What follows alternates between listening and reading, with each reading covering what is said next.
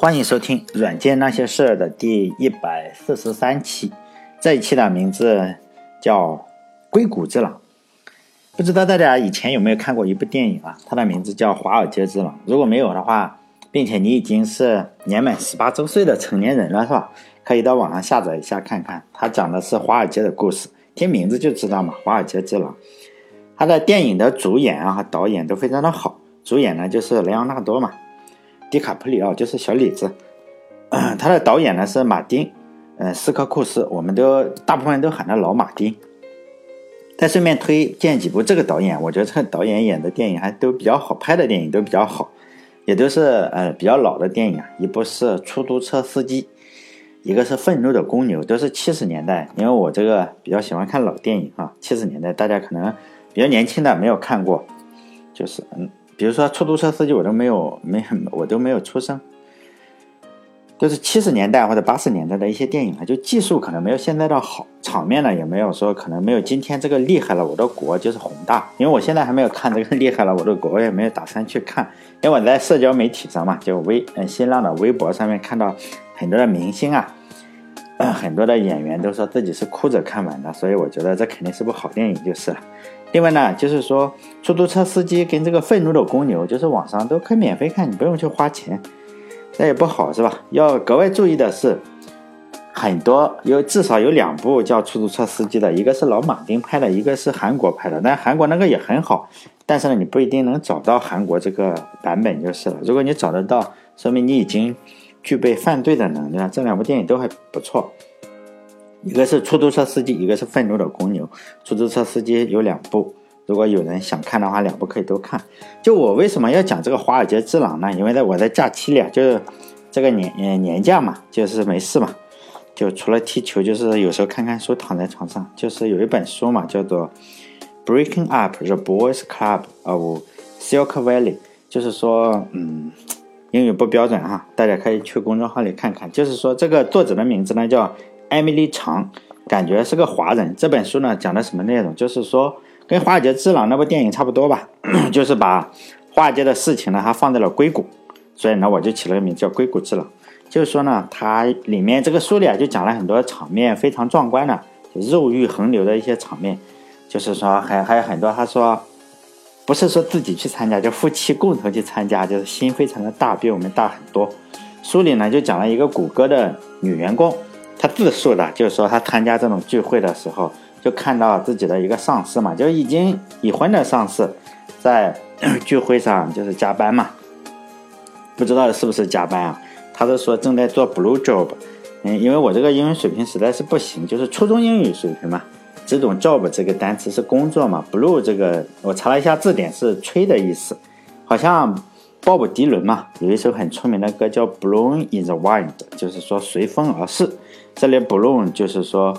是风吹起来的意思，连起来我就不知道 blue job 是什么意思，可能是加班吧，或者是 job 随风而去，一阵空虚的意思，反正我不知道。哎，但是我觉得这本书还是可以啊，大家有兴趣的话可以找来看看，可以练练英语，查查字典。还有就是说，不要跟我要电子版，因为我没有，我是订阅的，就是亚马逊上有一个无限阅读服务，就每个月你出一些钱，然后里面的书啊，大部分你都可以随便读读，读个十几页、二十几页，大部分书我都是这么看的。这本书现在在亚马逊上还是比较火，排到了好像是二零一八年的一月份和二月份一个分类啊，哎，不是小说的分类，我忘记哪个分类的第一名，否则我也是看不到。哎，我记得是第一名啊，可能是第二名或者第三名，反正是一个分类中排名非常靠前的。再加上我最近因为总是在讲硅谷以前的故事嘛，就有很多在喜马拉雅上的留言，就说啊，跟个老太太一样，一个这种屁故事讲个好几期，人家都一期讲完，就觉得。也让我觉得有一种时空错乱的感觉嘛。我看那些古老的书，就讲硅谷的，比如说我讲沃兹啊，最近再看看这本书呢，就觉得有一种什么感觉啊？就看看，就古代的，就以前的硅谷跟现在的硅谷就是非常的不同嘛。因为我也因为我没有去过硅谷，就是说也没有也没有体验过以前的那种情怀，当然也没有体验过现在他书里说的这种 blue job，只能从书里幻想一下了。就从某种程度上来说，现在的硅谷和以前的硅谷确实可能是不同了。当然，这个不是我说的，很多人都意识到了这种情况。套用现在比较流行的话来说，就是哎，硅谷啊，你变了。就像是一些非常聪明的听众就会过来跟跟留言跟我说：“东哥，你这个膨胀了，取消关注。”他是以前听书的，他现在我已经不是讲故事的我了。但是我也实在搞不清楚，他没有见过我，怎么知道我膨胀了？实际上这个春节我真的膨胀了十一斤半。就在那些名人之中啊，说硅谷膨胀了的有哪些呢？第一个呢，就是乔帮主，就乔布斯嘛。呃，比如说呢，他就说他曾经说过说。北加州曾经充满了神奇的事情，那里呢有最先进的科技和文化。当我只有高中生的时候，他说，当他只有高中生的时候，他曾经亲身体会了这种气氛。当时呢，他和沃兹是在斯坦福大学的线性加速实验室和人工智能实验室呢一待就是一天一下午。当时呢，他们就说他能够感觉到空气中那种非常非常神秘的气息，那种能够改变。人们生活方式的一种高科技的气息吧，他觉得他们当时也就处在高科技的中心嘛，他非常怀念那段日子，因为他清楚的知道他们的高科技一定会在那里实现，就是说呢，他感觉他可以改变世界。当然，乔帮主说话就是让人热血沸腾啊，就是热血沸腾。说实在，每次我用五笔打热血沸腾的时候，就格外小心，因为万一选错了词，就非常非常吓人。还有一位也是非常出名的人嘛，就是硅谷最具有传奇色彩的投资人之一了，他叫阿瑟洛克。如果大家有人经常去关注的话，一定会知道这个人了。他对现在就是说金钱硅谷的一些金钱的游戏就有些厌倦了嘛，但我猜可能就是他钱太多了。比如说我就一点都不厌倦，因为我见到钱就非常兴奋嘛，就像是一个饿了三天的人，然后突然见到了一个新奥尔良烤鸡腿堡，就两眼放光嘛。当然，我最喜欢吃的东西其实就是新奥尔良烤鸡腿堡，我觉得比其他什么比萨饼呀、意大利面啊都要好吃多了，比牛排要好吃。我每次都会买一个新奥尔良烤鸡腿堡，如果有钱的话。就我们来听听这个他这个对金钱厌倦了的阿瑟洛克怎么说的。现在的硅谷啊，他说今天硅谷的硅谷人的眼睛里呢只有金钱，他们只是想着如何。把公司早点弄上市，尽早的把股票兑现，然后呢，连续创业，再来一遍。每一个过来找我的人都说呢，只要我能投资他们，未来就能赚到多少钱。但我的反，他的他他的反应，他的反应是，如果你们只想赚到钱的话，那就另请高明。别人怎么做呢？别人当然这些人就走了嘛，因为在硅谷有一个叫什么路的，就在下一个路口，在硅谷你总是能够轻而易举的找到投资他们的那些风险投资人。这风险投资也有竞争嘛？你不投我投，是吧？因为当年的硅谷其实都是惠普啊、仙童、诺伊斯或者是乔布斯啊，包括沃兹这些人来定义的。当时如果说你公司没有产品的话，人家根本不信任你；如果说公司没有赚到钱，你就去上市的话，可能人们还会指责你好像不太道德。但是现在呢，这个规则早就没有了。只要你这个网站点击量是够的，或者你有一个什么概念。然后呢，你这个自满呀、放纵啊和贪婪已经慢慢占据了曾经那种梦想占据的位置。硅谷这些疯狂的举动啊，实际上尤其是那些富人所拥有的巨大的财富，实际上造成了一些巨大的问题。但这个问题也是藏不住的，就是你这个贫富差距实在是太悬殊了。因为有非常非常多钱的富人呢，肯定要对应着一些没有什么钱的穷人，因为这是任何国家都要面对的问题嘛。这个问题总要解决。中国对这个问题的解决方法就是你两百年了，我们重新洗一次牌，是吧？打麻将一样，打完这一局了，下一局接着来看谁的牌好。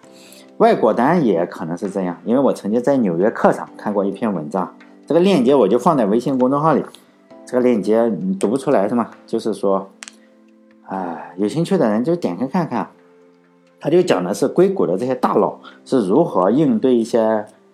呃，特别特别严重的危机，比如说穷人暴动啊，或者是共产主义来了，就主要是穷人暴动嘛。但是他们都非常非常有风险意识，和华尔街差不多嘛。就算是这些钱你是干干净净的赚过来的，但是穷人暴动了也就管不了这么多嘛。所以呢，通过这篇文章你可以简单的看一下这些名人到底做了什么。首先呢，你这个家里要有直升飞机嘛，直升飞机，而且一定要加满油，随时等着跑。当然了，你得。嗯，还有摩托车，因为堵车的话就崩溃了，所以他们都有摩托车。枪呢，当然你要有枪，别人有枪你没枪那不挂了。所以呢，枪一定要特别好的枪，然后弹药也要足，还有要足够的粮食。你这个出去逃嘛，你一定要有足够的粮食，因为你既然有黄金啊或者钻石什么的，你是不能吃的。你这个到时候吃黄金是不行，就死了。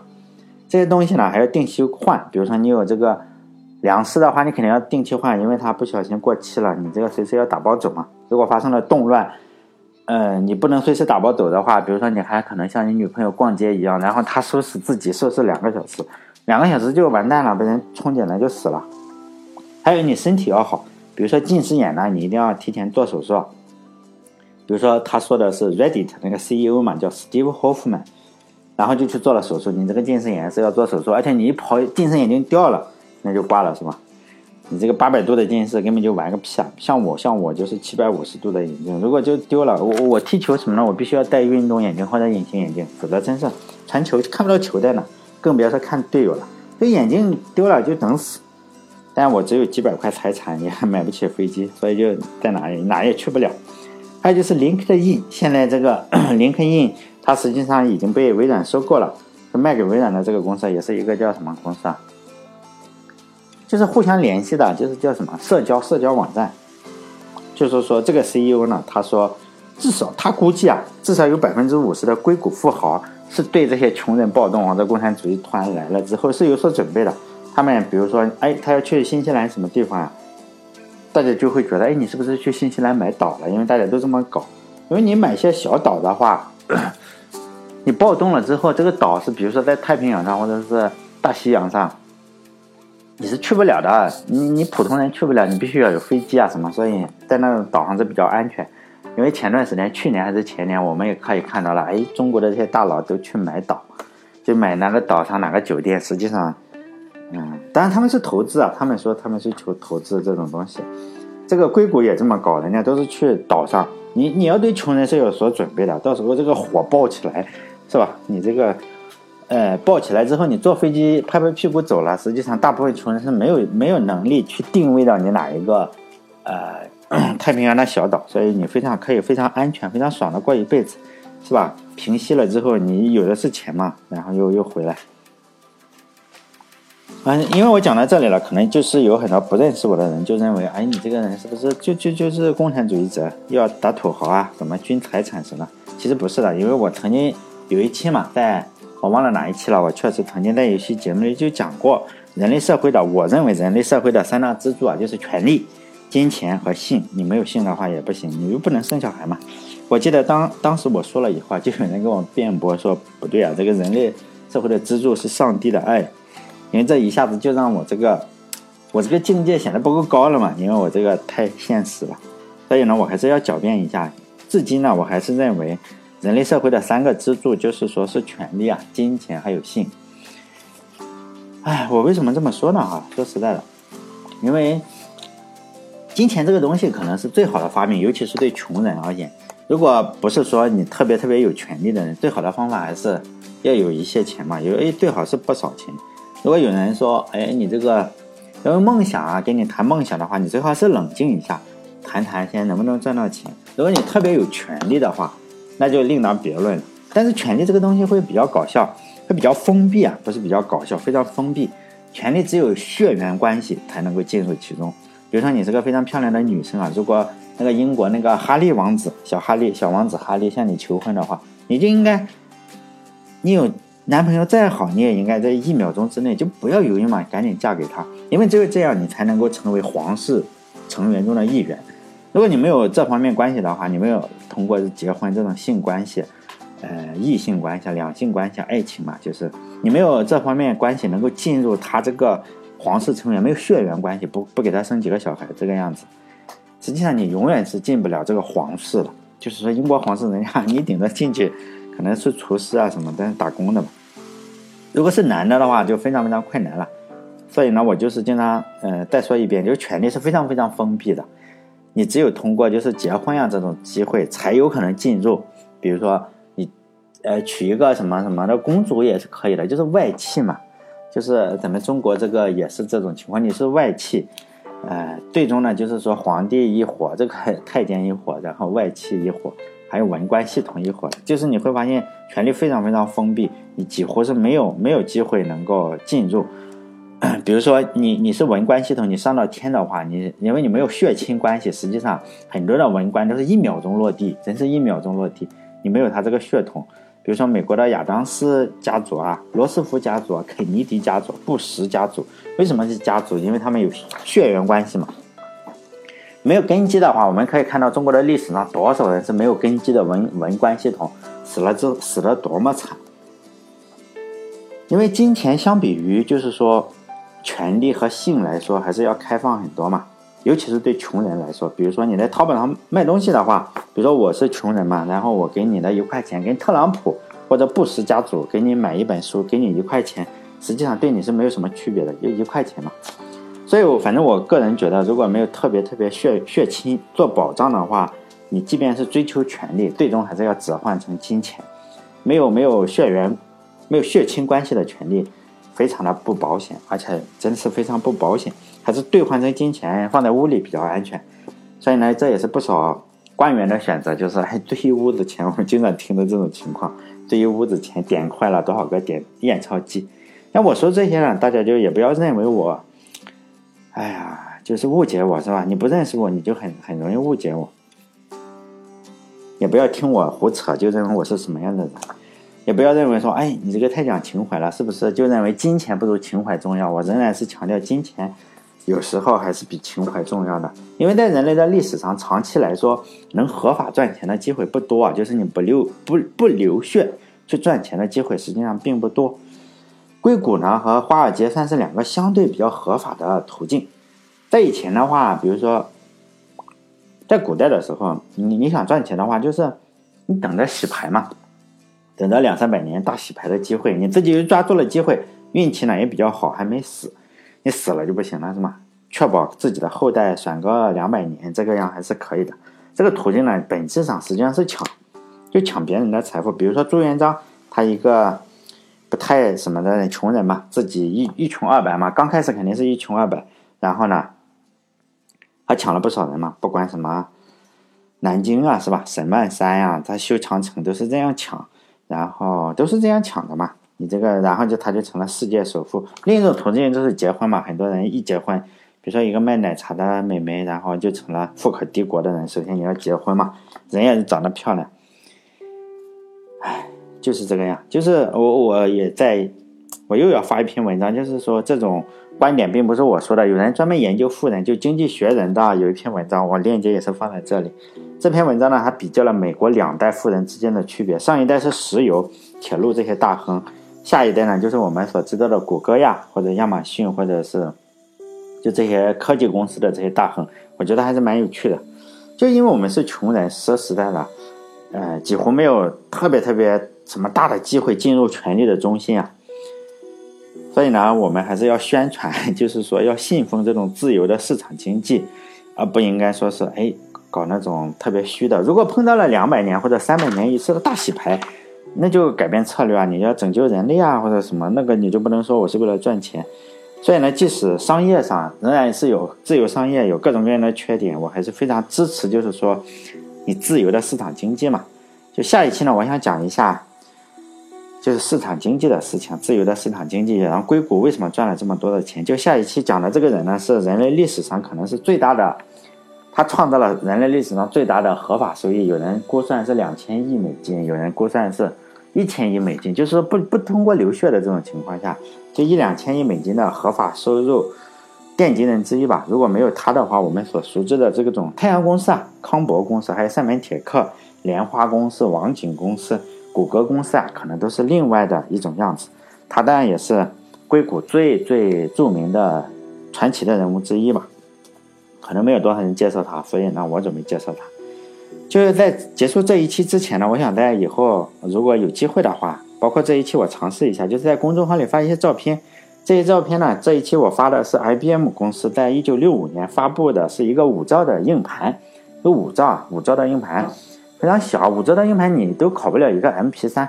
就现在啊 MP3 比较大嘛，嗯，就是说它压缩的比较大的话，确实压缩小的还是放得开，就五兆。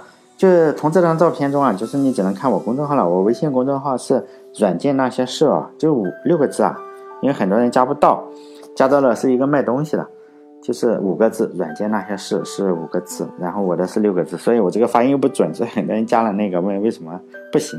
就我们可以看到，就是这张照片上就有六个人用力的推这个硬盘，要把它装到哪里？装到汽车上，然后把它运走，是一个货车。周围当然都装，我们可以看到，就是周围站满了人嘛，站满了人围观。围观的这些人应该是 IBM 的 IBM 的人，或者是科学家。你可以看到穿的比较好，西装革履的这个样子，呃，比较好。因为就这张照片呢，就是说我经常看历史照片的时候，比如说看到这张照片，我经常。实际上我收集了特别特别特别多的东西啊，历史关于历史的东西，照片我也收集了非常多。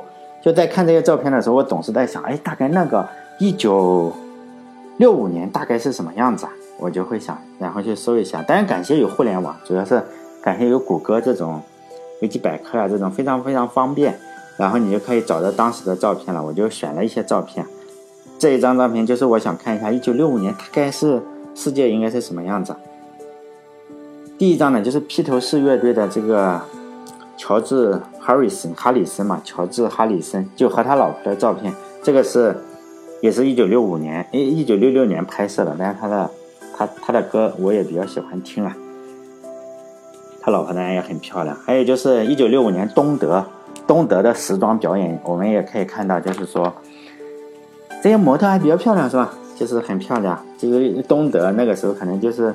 时装表演的样子。一九六五年中国在干什么？其实我也不敢放，是吧？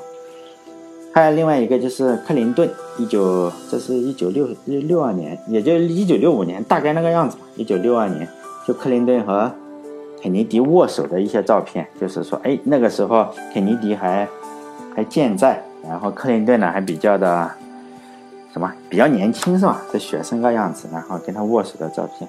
我觉得这些照片还都比较有历史意义啊。有时候我就，因为因为怎么说呀？因为现在都看朋友圈嘛，朋友圈里大大部分人说实在的，专业水平都不是很好，就自拍嘛，主要是自拍，拍一些食品啊，拍一些，哎，我哪里去哪里玩了？我我的朋友圈里起码都是这样，或者拍拍我的小孩，我的小孩做了一件什么搞笑的事情，然后拍上去，就是。围绕着自我为中心嘛，但是我收集的这么多的照片，实际上都是相对比较专业的摄影师拍的，他们就是每一个都有历史的纪念意义。我想以后每每一次我就发几张，包括很多呢，当时就是女生啊，女生为了呃能够穿那种不穿袜子嘛，不穿，就是说当时的女的还比较保守，就是说为了让人家看出来我是穿了袜子的，他们就在裸露的腿上画出这个袜子的样子。就这样，然后在路上走。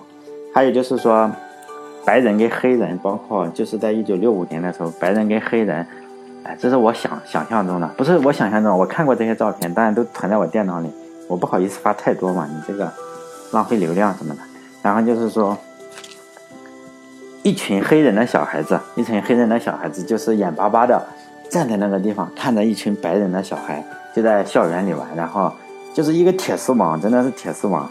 然后就就隔绝了两个世界嘛，然后还有一个是黑人嘛，就是就是马丁路德金这种的，就反对的话，然后被打的也是浑身是血。